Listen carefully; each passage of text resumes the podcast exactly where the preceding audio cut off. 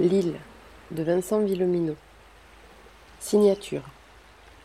Le mardi avant l'aube, il y eut des coups de feu du côté du fort des Boulets. Avec la maisonnée, on se retrouva tous dehors en pyjama. Françoise, qui avait la VHF, nous apprit qu'une barque s'était approchée, mais avait renoncé dès les premières sommations.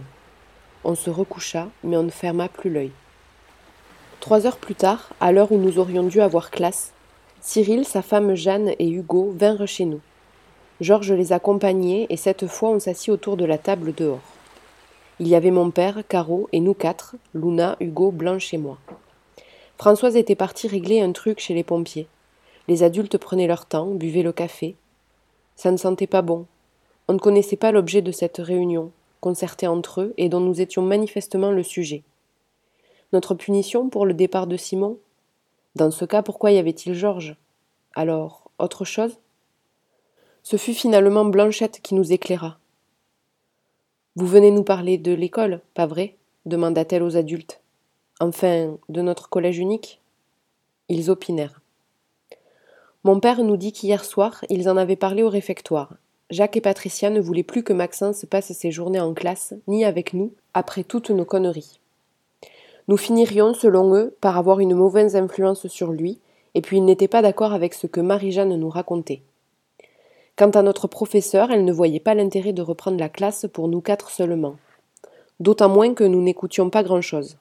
Et puis elle n'était pas dupe, elle avait bien repéré nos conversations la semaine précédente. Je crois que ma femme supporte mal l'idée que la seule chose que vous retiriez de ces cours soit de risquer votre vie de manière stupide, précisa Georges. Il avait ce ton distant qui pouvait passer pour du reproche, aussi bien que pour un humour à froid. Je le regardai, souris, et vis que ses yeux pétillaient. Il devait trouver nos âneries très normales, voire excitantes, comme il disait. Cette pensée me réconforta. Mais ce n'était pas le moment de fanfaronner. Nos pères avaient des décisions à nous annoncer maintenant. Marie-Jeanne estimait donc que nous avions besoin d'autre chose que de collège. Et puis de toute façon, officiellement, les vacances de Pâques ont commencé hier, ajouta Cyril. Et nous pensons qu'il vaut mieux que vous vous rendiez utile, ajouta papa. Caro hochait la tête. Utile comment fit Hugo méfiant. Vous pourriez donner un coup de main au jardin. Et permettre à l'équipe de cantonniers de se reposer à tour de rôle. On était condamnés aux travaux forcés, quoi. Le pénitencier sur les routes et dans les champs. Et moi, je vais retourner en classe avec les petits? demanda Blanche inquiète. Non, ce n'est pas prévu, répondit mon père. Je remarquai une fois de plus qu'il lui parlait avec une attitude et un ton paternel, protecteur. D'ailleurs, on va mettre les petits en vacances aussi, ajouta Cyril. On avait négligé de surveiller le fil des semaines, mais là, ils en ont besoin, autant que Soisic. C'était l'institutrice de la classe unique. Du coup, leurs parents vont les avoir sur les bras toute la journée et ils vont être moins disponibles pendant quinze jours, insista Cyril. On aura d'autant plus besoin de vos coups de main à vous, ici et là. Blanche, sans doute soulagée de ces nouvelles, en profita toutefois pour faire mine de demander une compensation. Dans ce cas, ce ne serait pas possible qu'on réouvre la bibliothèque de temps en temps? Mon père et Georges approuvèrent en même temps. Caro aussi, avec un sourire qui indiquait qu'elle avait anticipé cette question de sa fille depuis très longtemps, depuis les premiers jours d'isolement. J'en parlerai à Véronique, dit papa. Je l'ai fait dès hier, ajouta Georges, et s'il le faut, je viendrai moi-même surveiller vos lectures. Aujourd'hui, c'est congé, trancha Cyril. Vous ne faites rien d'idiot, et demain, on vous met au boulot. Un peu plus tard, Maxence vint nous trouver. Dans la succession des événements, on l'aurait presque oublié si Cyril ne nous avait pas parlé de Jacques et Patricia ce matin. À vrai dire, avec la disparition de Simon, la culpabilité de Luna, le déménagement de Blanche et Caro et la vie de nos pères, son point de vue sur les événements était le cadet de nos soucis. On le vit arriver de loin. Il roulait un peu des épaules comme les conducteurs de bulldozers qu'on allait admirer un mois et demi plus tôt, avant les événements. Mais ça lui donnait une allure plus embarrassée que virile, contrairement à ce qu'il devait croire. Tiens, voilà le. dit Hugo. Le quoi? Je ne suis pas ce qu'il voulait dire, mais son ton était plein de rancœur. Ça ne lui ressemblait pas trop à mon pote. D'emblée, Maxence aborda les sujets qui fâchent avec brusquerie. Vous saviez pour les combis, dit-il. Et pour Simon Ouais, répondis-je. Et vous me l'avez caché dimanche. Ouais. Mais on t'a laissé ton jouet à Babal. Je parlais du vieux revolver qu'il avait aussi dans sa cachette. Tout d'un coup, sans savoir pourquoi, j'avais envie qu'il sache que j'étais avec Simon, quand on avait fouillé sa cachette, comme une envie de me battre. Il ne releva pas. Où est la deuxième combi? Rendez-la moi. Je me tournai vers mes amis, comme si je les consultais avant de trancher. Puis je haussai les épaules. De toute façon, on ne l'utilisera pas.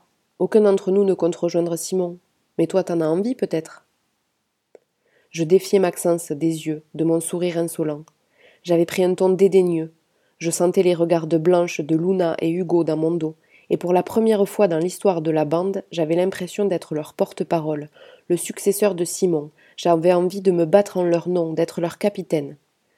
Ma sœur n'était pas en état de reprendre le flambeau, Blanche n'en aurait pas la légitimité, Hugo n'en voudrait jamais, moi si, j'étais prêt. D'ailleurs, c'est à moi que Maxence s'était adressé, et s'il me poussait, même un peu trop, je. Il ne me poussa pas. Je vis un trouble dans ses yeux. Laisse tomber, dit-il. Elle est où la combi? Et les palmes? Je lui dis où on avait laissé tout ça, derrière le grillage des bunelles. Mais le bidon étanche, il est à nous, ajouta Hugo. Et le flingue, tu comptes le garder? dis-je pour reprendre la main. Je peux te balancer à Françoise si je veux. Il détourna le regard, mauvais. Ça m'étonnerait. Je te traiterai de mytho. J'ai changé ma planque, tu sais pas où je l'ai mis. Et je verrai ce que j'en c'est toi qui voulais plus aller en classe avec nous, le coupa Hugo, à cause de notre mauvaise influence. Ou bien c'est tes parents qui. Allez vous faire foutre, répondit Maxence. Je haussai les épaules. Il nous tourna le dos, on le regarda partir. Puis Hugo dit C'est les vacances jusqu'à demain. On va au fort L? T'es sûr que c'est une bonne idée? demanda Blanche. On n'a pas le droit de faire ça non plus. On n'a pas le droit, mais on va quand même pas devenir. Euh, et quand ils viendront nous chercher pour le déjeuner, objecta Blanchette. On n'a qu'à leur mettre un mot, proposai-je. Dire qu'on va aux cabanes et qu'on ne déconnera pas. Et s'ils viennent vérifier? Je jetai un coup d'œil à Luna, dont le visage s'était rallumé à l'idée du fort. Allez, on y va, tranchai-je. On roula jusque là-bas, Blanchette faisait un peu la tête, mais ça ne dura pas. On se glissa dans le repère par la fenêtre, notre passage secret, à quatre, encore deux de moins que la fois précédente, toujours moins. Quand on s'y retrouverait tous, enfin, de nouveau, ce serait pour l'hymne à la mort davantage qu'à la vie, mais je ne le savais pas encore. Je n'imitais pas le capitaine pour inciter mes hommes à l'assaut. Finalement, non, on ne remplaçait pas Simon. Et puis, pour la première fois depuis deux jours, je voyais que Luna sortait de la stupeur et du chagrin dans laquelle l'avait plongé le départ de son amoureux et sa décision de le lâcher. Elle retrouvait des couleurs et des mots. On fait quoi, du coup? Demanda-t-elle. Hugo avait une idée derrière la tête. S'il nous avait proposé d'aller au repère, c'est parce qu'il avait un ouvrage à finir. La fresque commençait avec Michael. Elle était presque achevée, et il nous demanda de l'aider.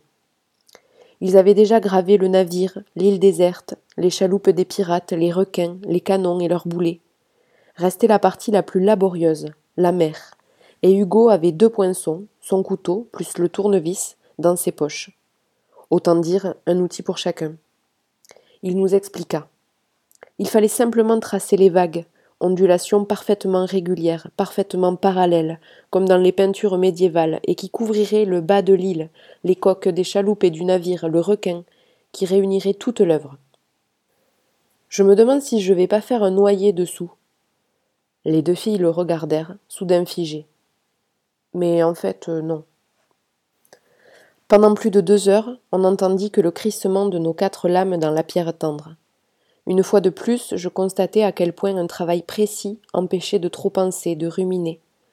Parfois ça faisait grincer les dents, mais c'était méticuleux, parfaitement accaparant pour l'œil, la main, donc l'esprit. On s'appliquait. Quand un outil ripait, Hugo venait nous aider à rattraper, reprendre l'ondulation. La lumière du jour entrait généreusement dans le réfectoire. Nous étions des ouvriers industrieux, des scribes, des moines dans cette lumière. Tous les quatre à genoux devant le mur pour ne pas se rompre le dos, blancs de poussière de pierre, contents de nous. Pendant que les vagues reliaient ses œuvres, Hugo fignolait des détails dans les haubans, les palmiers de l'île. Avait-il senti qu'il n'y aurait plus d'occasion? Deux fois, Blanchette monta sur le chemin de ronde pour vérifier qu'on ne venait pas nous chercher, qu'on ne nous appelait pas, autour des cabanes. Mais non, nos parents, une fois de plus, avaient décidé de nous faire confiance, envers et contre tout, pour qu'enfin nous nous rendions dignes. Une de ces deux fois, Luna profita de son absence pour poser la question qu'elle devait ruminer depuis la gaffe d'Hugo. Vous croyez qu'il s'est noyé, Simon? On fit non de la tête, tous les deux en même temps, très vite. J'ai beaucoup plus peur pour lui, dis-je, maintenant qu'il est à La Rochelle. Non seulement c'était vrai, mais c'était aussi le meilleur moyen que je connaissais pour chasser une angoisse qui ne vous quittait pas, la remplacer par une autre, plus fondée, plus conséquente encore. Ma sœur me regarda avec gravité, approuva. Je ne lui mentais pas. Elle reprit son ouvrage. Il me sembla que mon stratagème l'avait rendue un peu plus légère.